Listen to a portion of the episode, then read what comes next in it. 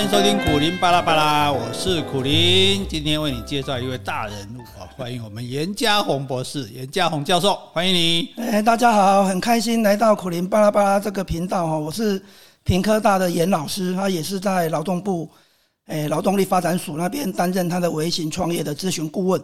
哦，那今天很开心来到这个地方，这样子。是，所以呢，因为我们已经访问过一个严博士了哈，所以这是第二位严博士。但是这 这一位严博士的专长不一样啊，刚刚他已经讲了哈，这个诶微型创业哈，所以我们今天请他来，基本上是要来讲神话的啦。也就是说，对现在年轻人来讲，哈，因为你知道这个连就业都很困难，哈，很多人说毕业即失业，然后收入薪资一直很低嘛，哈，那甚至有人就说只好去靠外送来赚钱，哈，那所以要创业，这这靠可怜哎，这这这感觉是一个渺不可及，对年轻人来讲，尤其是不可能的事情。那为什么这个严老师会觉得微型创业是可为的呢？嗯呃，因为现在其实我们台湾做微型创业有一点像，他要模仿美国这样子哈，就是说希望大学生在大学的时候有一点点创业家的思维这样子。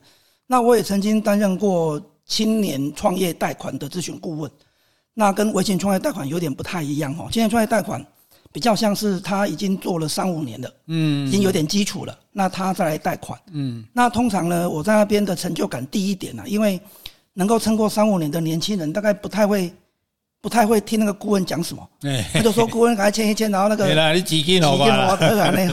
所以呢，我在那边当了一年，我就没有再当，我就去转做去那个劳动部劳动力发展署当微型创业凤凰的咨询顾问。是。那您您刚刚讲说这个到底难不难？哈，我我常举一个例子啊，哈，就是如果没有老师带着你或顾问带着你，嗯，你要踏出第一步，你要。跌倒的几率是蛮高的哦。对了，因为我们也是老实讲，也不是太特别有专长，然后也有没有创业的经验。哎呦，跟你讲啊，我为了创业准准备创业，好像也太困难了。所以，所以那你讲的很好，这个第一步要怎么踏出呢？第一步踏出，因为现在劳动力发展署它其实办了这个微型创业凤凰的计划，办了超过二十年了。嗯，那它的课程也是免费的哦。然后呢，它甚至呢解决了所谓的。哎，第一个问题就是说，哎，创业者他没有资金嘛，哈，嗯，那通常去银行借呢，银行不会借给你，理由很简单，就是你没有担保品，对，你没有担保人，对，那这个计划的好处就是说，你不用担保品，嗯，不用担保人，哦，上课又免费，哦，是，那你又有免费的顾问可以帮助你，对对对，你说上课是去哪里上课？讲清楚。哎，因为我们有分很很多分数哈，如果是凭。上什么网站可以知道这个资讯？就是查查询那个微型创业凤凰哦，微型创业凤凰就是浴火凤凰那个。对对对对，浴火凤凰这样子。微型创业凤凰，然后我们就可以去上课这样子。对，是免费的，然后顾问也是免费。是，那这些都免费哈。那问题就是说，那我要自己判断说，因为也不是每个人都适合做创业的人嘛哈。有些人像我们讲说，一般人我们基本我们血型分四个型啊，但是那个对于。事业啊，分两个型，一个叫做 B 型的，他就是希望朝九晚五哦，稳妥最就好，最好是公教人员这样哈。那一种是觉得说我 A 型的头尖尖，我要往前冲哦，他可能就比较适合做外务员这样。那你有没有什么样的，就是说我要衡量我自己适不适合创业，要考虑些什么呢？就是说衡量自己是不是能够创业，通常我们遇到的样态有两个了哈，一个就是说。他真的是，比如说他有本事，嗯，或是他有想要做的事，嗯，好，这是第一个类型，就是说我有本事，比如说我会烘焙啦，嗯，我会绘画啦，嗯、我会弹钢琴啊之类的，他就拿他的技术，嗯，去当做创业的一个基础了哈。嗯、那第二个就是说他有想要做的事情，就是说啊，我都没有这些技术，可是。我想要把一件事情做好，比如说我要呃帮助什么年轻人脱单啊，嗯，他本身穿搭非常好啦之类的哈，属于服务类型的哈，这是属于就是说他有本事，嗯，会有想要解决的事，嗯。那第二类呢，就像苦林老师您说的哈，他比较像是说啊，我就是突然面临了人生的转变，比如说诶事业，然后公司裁员之类的哈。可是呢，这这一类的人呢，他再来做微型创业，他的成功率并不见得是低的哦，是哦，因为他本来有一些。经验啊，智力可以用，那他就可以加入这个计划，因为我们有专门针对这样子的人啊去协助他了哈，所以他最多贷款，如果他成立公司的话，商诶商业登记可以贷款两百万，嗯，啊如果是一般的行号啦，工作室可以贷款五十万，嗯，再加上其实我在里面担任顾问担任八九年了哈，嗯，其实微型创业政府推动的目的之一，当然是为了减少失业率嘛。是，他，就你也知道，就是说，如果我是一个微型创业者，我是去登记的话，那我就不没有算在失业人口里。对啊，而且你的事业做起来，如果你还有聘请这个员工的话，那失业率就更低了。这样。是是是，我我要跟那个坤老师你报告一下，这是我当初就是我为什么会从青年创业贷款跑到微型创业贷款这个地方来，因为我跟你的想法是一样的，就是难难道开个咖啡厅卖个鸡排一定要被那个郭董这样笑嘛？就说不一定嘛，哈，就是我如果开个鸡排，开个那个咖啡厅，我能够拼一两个人，嗯，其实。很像蚂蚁搬大象，就是虽然虽然我是小企业，不过大家多拼一两个，其实台湾的就业情况是会被改善的。我个人觉得，所以就说你你如果自己有什么专长，你觉得我这个专长发可以发挥来创业，这是很好的。或者说，也许你没有什么专长，但是你是有一个。很想做的事情，我很想做某个事业，我很想做某个东西啊。然后另外一点就，也许也许你是失业，但失业你也不要这个不准哈，不要心急，可能是老板没眼光，对不对？但是你可能有你的工作经验啊。现在诶时机不好，我暂时没有工，既然请不到好老板，干脆我自己来做老板，对不对？是。那可是这个创业毕竟不是那么容易，所以他是不是还是需要蛮强烈的热情呢？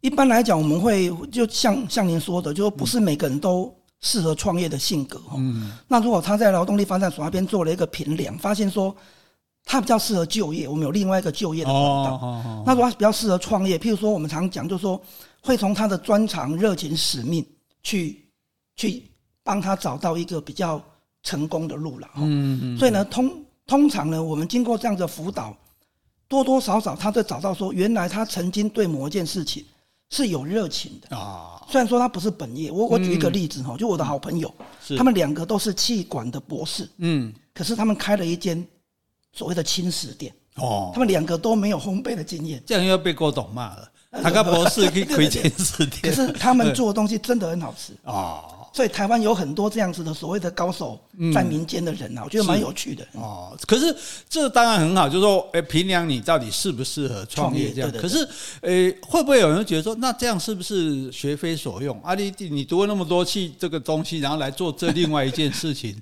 这样这样子有这对于一般坊间会有这种直觉的反应嘛？刚刚你不采取查个这车，啊，可以做这类免查车，刚刚买赛走的代期。那你们的看法是什么呢？我们的经验是这样子，就是说。刚提到就是说，就是中中年转业、中年失业再创业的人，为什么他的成功率不见得比年轻人低？嗯，那是因为他之前的经历其实都是他以后做事情的养分。嗯，这句话听起来很像心灵鸡汤啊。不过，不过我们这几年的经验看起来真的是这样子。我举个简单的例子，我常常讲说，我去外面看。如果同时一间一个街道上有两间早餐店，嗯，一个是年轻人开的，嗯，一个是大概是中年人开的，是，您觉得哪一个撑得比较久？通常应该是中年人。啊，对对对了，就是观察就这样子嘛，哈。所以呢，中年人通常有他的韧性，是跟他的生活经验嘛，而且中年人他比较不会受到一般的酸言酸语啦，就。打退堂鼓啦，干嘛的？也或许中年人也比较认命啦。我洗干嘛不这样哈？卖不要年轻人说 啊，这个这个此地不留爷自有留爷处，我再去做别的这样子。是啊，是啊，是啊。那所以做，那如果说我们评量了一个，哎，我接受这个评量，觉得哦，我适合来创业。是。可是我总是要想出我我要创什么业啊？那如果我现在心里面我并没有这个心里面一个念头说我要创什么业，那你们会给他们什么样的帮助呢？对，我们通通常这样子嘛，就是说我们常常面面对很多人，他是哎转换跑道，他就说我我真的不晓得要干嘛哈。对呀，我们还是回回到那个工具上的使用，就是说我们还是问他说，你能不能写一下你的专长、热情、使命？嗯，然后呢，我们其中有一个工具哦，叫曼陀罗九宫格，是它你网络上查就查得到，它就是一个九宫格的一个图表。嗯，然后呢，我们就请他把譬如说专长、热情、使命，把专长写在中间，那旁边八格就是。哎，随便填，或是说想要什么填什么，嗯、然后填热情、填使命这样哈。嗯。所以呢，他填了三张的九宫格，他总会找到一个，他觉得说啊，这个他真的很喜欢去做。哦。那这就是说呢，我们在他的茫茫茫茫的，哎，毫无思绪的那个过程当中，先用工具引导他做一件事情。嗯。那做太多件，我们还不同意他做太多件，就只先做一件。好，所以呢，有些时候呢，我们在上课啦，那个免费课程里面导入这些工具的目的就是，哎，让他有一点依循，就是说他不会说，很多人讲说你要做脑力激荡啊，干嘛的？其实其实没有工具哈，一般人很难做脑力激荡。就是你天花乱坠的乱想，不行，那个那个大概没有办法收敛这样。也不见得能够实际实际落实在这个这个事业上哈。是是。诶，那我这样来来来试一下哈。譬如说，以我来讲，我现在这个退休人士嘛哈，那开启我的斜杠人生哈。那我的专长就是讲话嘛，跟写字嘛哈。我的热情哦，我的热情。大概就是影响别人吧，哈。然后我的使命的话，我其实也谈不上什么使命啊，就是诶做点有意义的事情嘛。像这样的话，假设我这样说，你大概会觉得我可能适合。假设我现在要创创业，适合做什么样的行业呢？是如如果我如果我不认识你呢，就是说，我也不是我我也不认识你，那你也诶你也不是什么知名作家这样子哈。如果你刚开始这样子，当然。这样子比较偏向所谓的文创跟顾问类的啊，也就是说，诶，您您也许可以把你的专长用文字表达。那现在文字表达其实刚开始的的人不一定是出书了，因为出书可能要出版社青睐啦，干嘛的，他就会慢慢开始在，譬如说在 FB 上面啊，或者部落格上面写文章。好，所以很多人从那边开始。那假设呢，您的兴趣就是说啊，我一边写文字一边有摄影的。好，那照片的大概就会鼓励您在那个 Instagram，在 IG 上面去发表照片，诸如此类的哈。当然，诶、欸，现在顾顾问类的类型是蛮多的，甚至我有个好朋友，他们在做那个人力平台，他就是做那个终点大师。嗯，好，钟点大师就说啊，你你把你的专长在上面登记，很像以前的家教网的一个再进化的感觉了哈。所以呢，现现在的微型创业其实没有像以前那么的困难。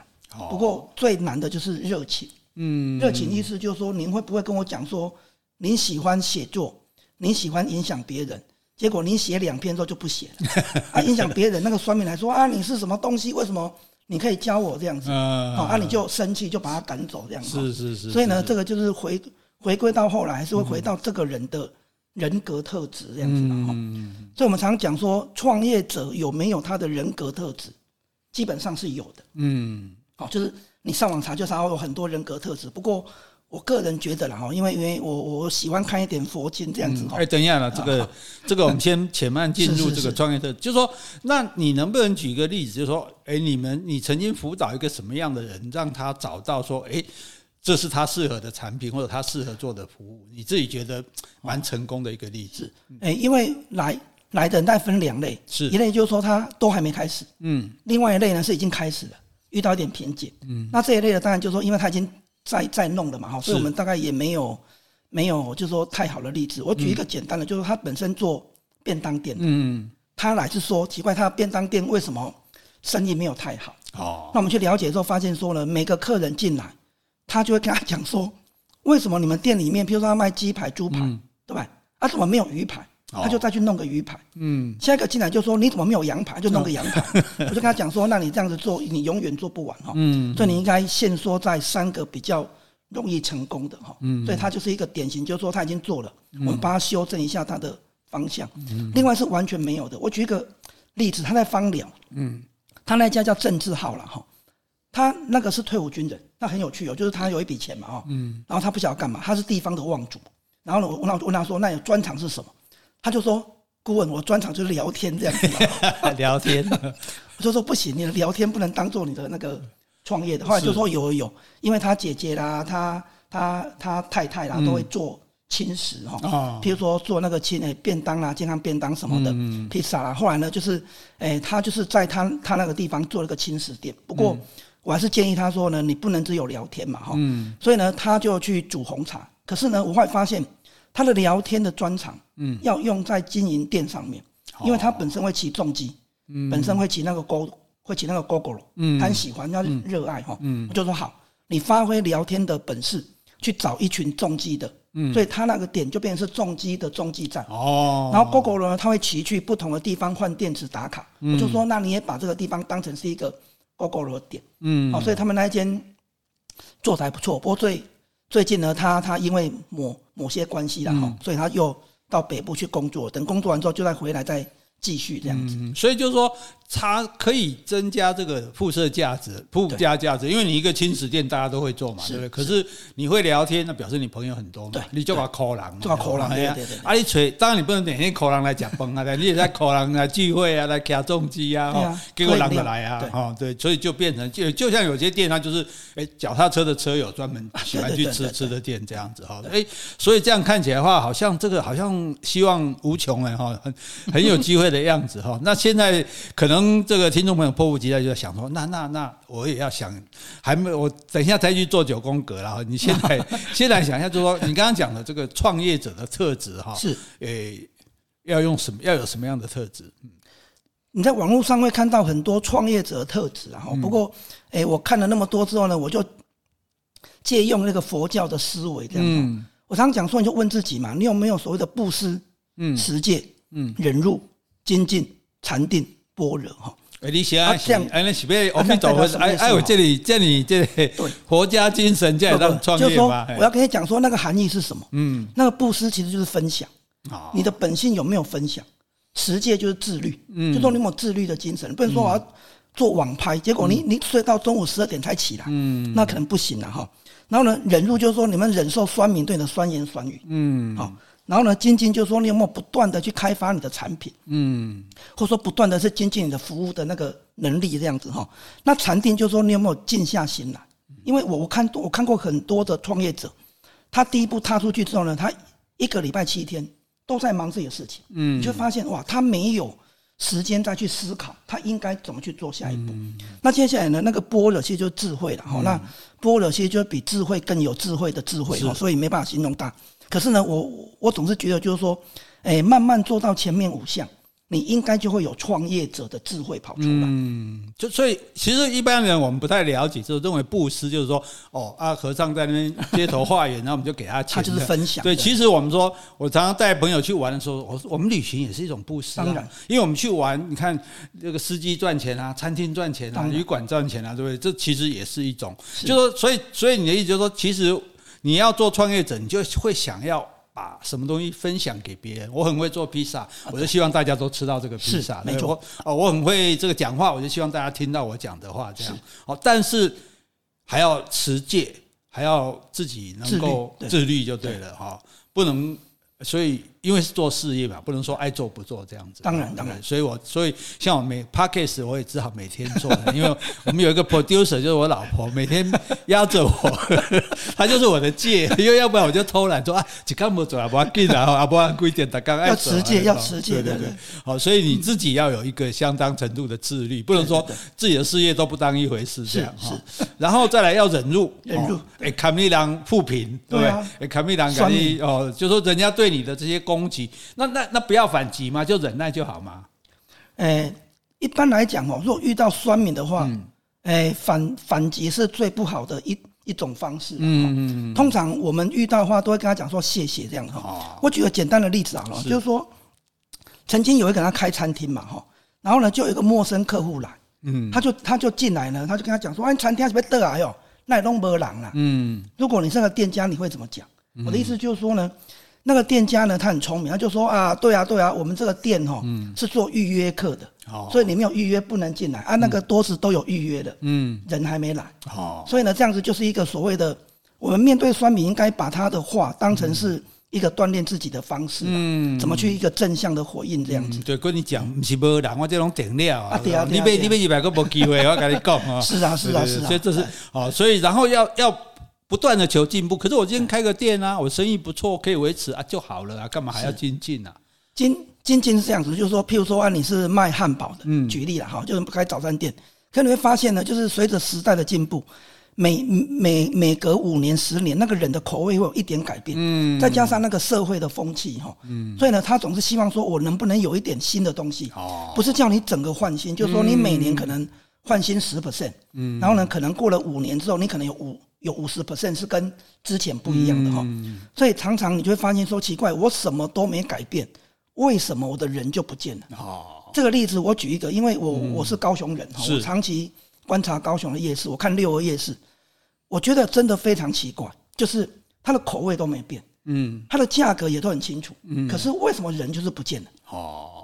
就是其实就是因为你没有变，就是对，就是说他会不会是那个在地的年轻人会觉得这是一个老的。